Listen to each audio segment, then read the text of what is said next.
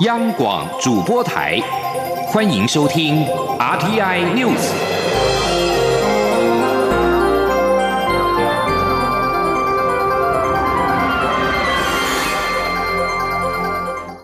各位好，欢迎收听这节央广主播台提供给您的 RTI News，我是陈子华。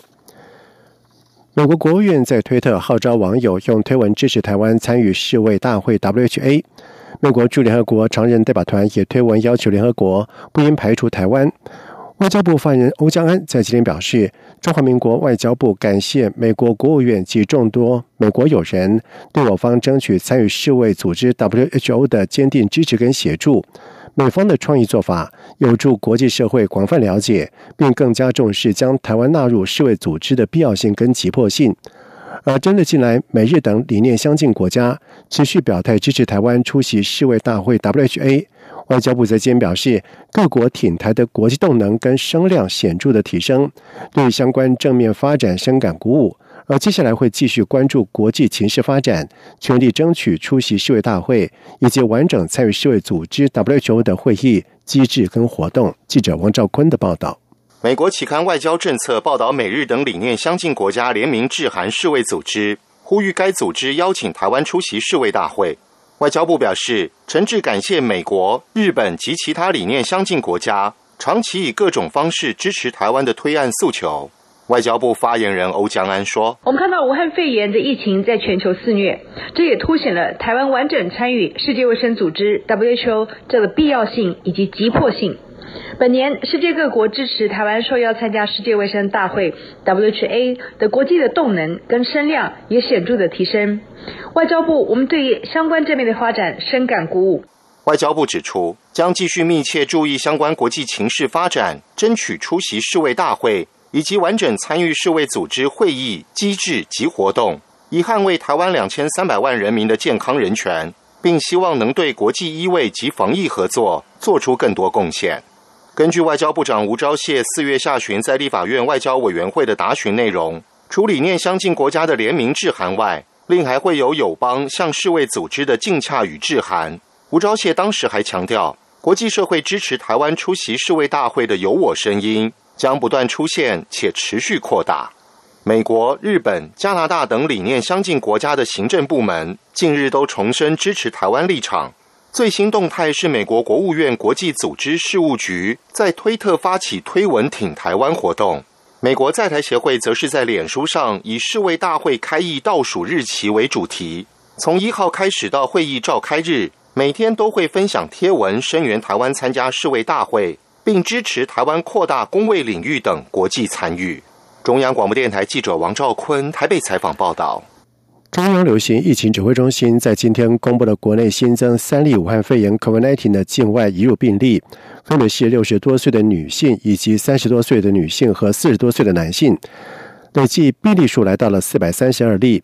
指挥官陈时中坦言有一点失望，但是这必须要承担的风险，并不会影响到对整体社会开放的速度。记者杨文军的报道。中央流行疫情指挥中心指出，这次新增的三名境外移入个案，分别为六十多岁女性、三十多岁女性及四十多岁男性。国内累计四百三十二人确诊，三百二十四人解除隔离。指挥中心表示，这位六十多岁的女性，二月二十二号独自由台湾前往澳洲旅游，三月二十四号自澳洲前往日本，四月九号起反复出现发烧、咳嗽、呕吐的症状。另外两人为夫妻，二月曾经到塞内加尔工作，五月一号返国入境时有咳嗽的症状。三个人都是由机场检疫人员裁检通报，于今日确诊。对于连六零之后突然新增三起病例，指挥官陈时中坦言有一点失望，但这是必然要承担的风险。他说：“今天整体哈没有办法说再加一个零，我们当然觉得有一点失望了。不过刚才讲过，这种境外的移入。”哈，这算是我们就必然要承担的风险。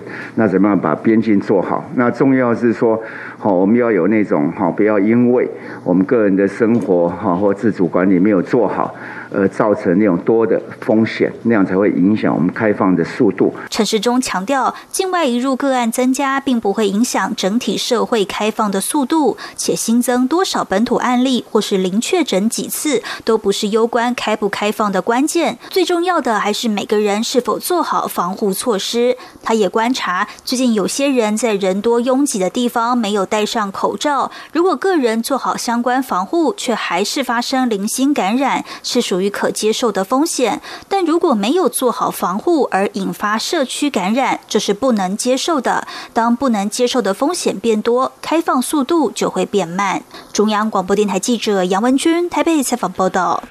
另外，敦睦舰队人员在十四天的检疫隔离将在三号届满。中央旅行疫情指挥中心指挥官陈时中在今天表示，已经规划在三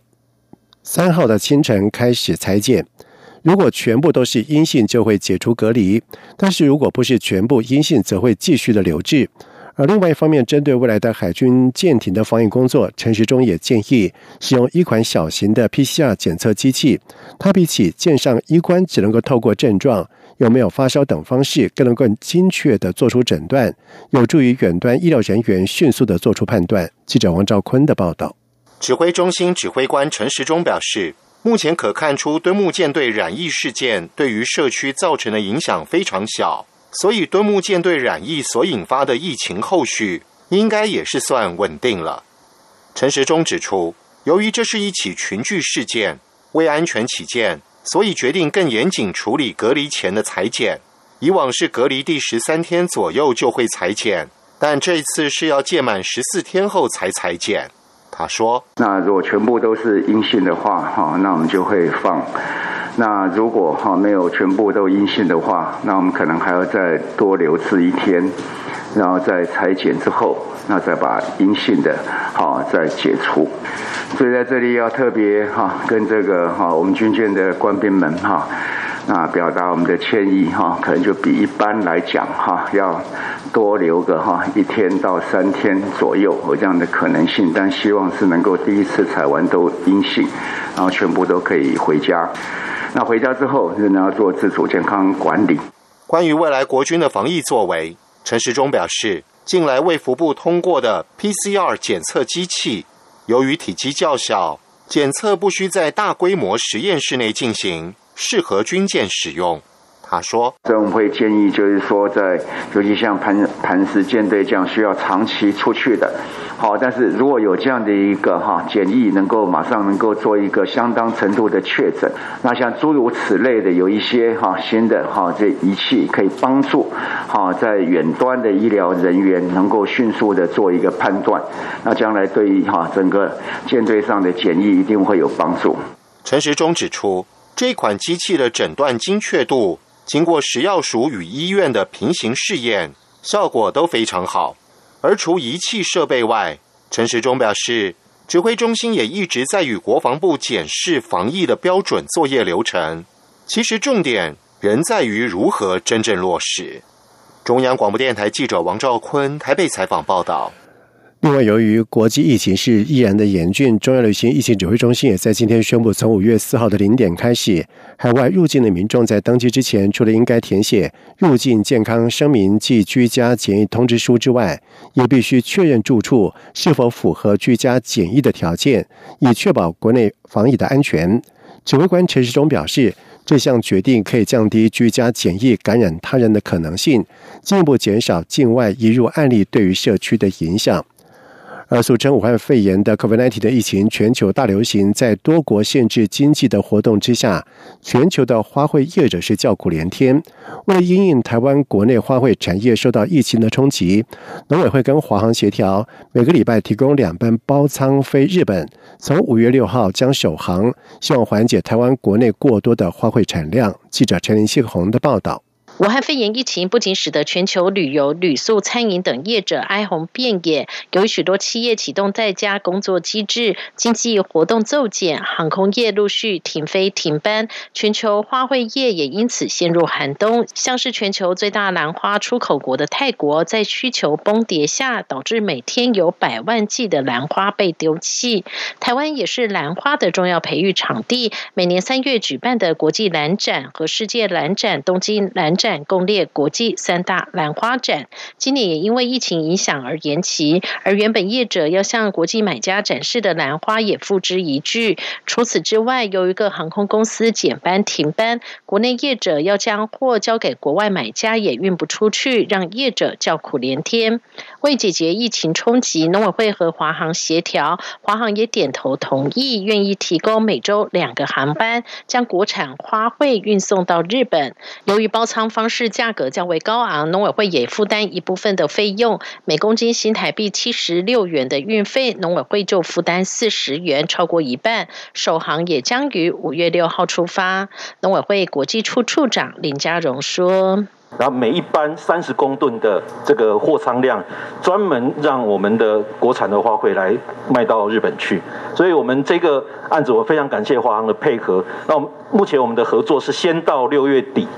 那如果看需要的话，我们再来延长。那我们也请华航同意，就是说，如果我们的花卉到一定的程度，是不是其他的水果如果要卖到这个华这个日本去，比如说像荔枝或是芒果等等需要空运的这个些水果，他也同意可以纳入这个包仓的这个计划里面。林家荣也举例，像是文心兰就是输销日本前三名的切花，但从今年二月开始，文心兰的订单就逐渐下降，且随着日本的疫情越来越严峻，订单数量又在滑落，只剩以往的三到四成，价格也只有过往的六成。原本业者考量低价订单，放弃外销，但这些原本要销至日本的文心兰，如果留在台湾国内，势必会对产销造成压力，因此农委会才会决定协调华。航并补助运费，以包仓的方式，让文心兰可以顺利运送到日本。中广电台记者陈林信鸿报道。国立自然科学博物馆出版的《台湾东海岸的法国牧者》一书，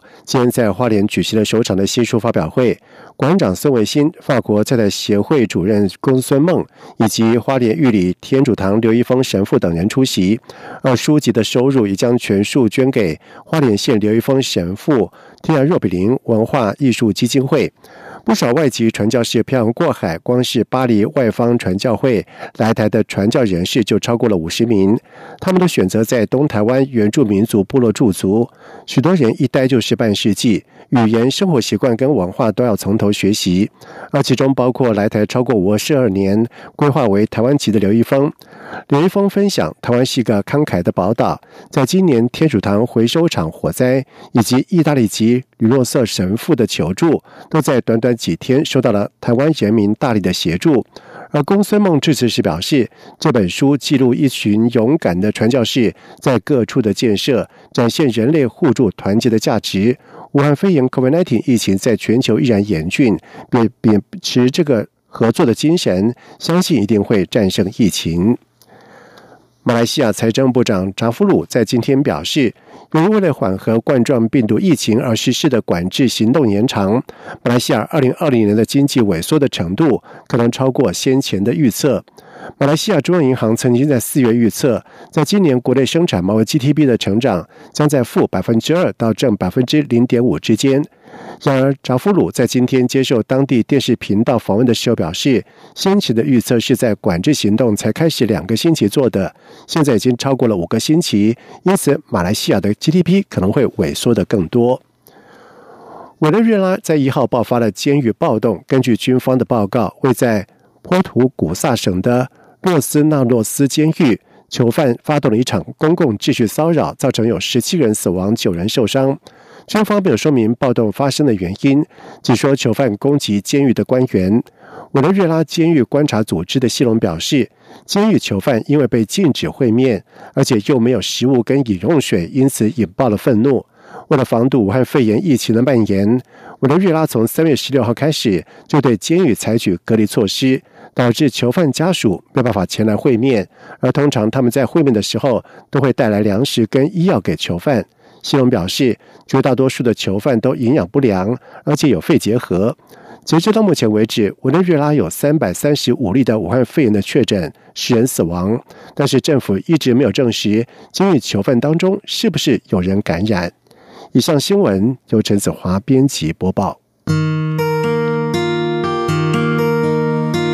无限的爱向全世界传开，Thank you.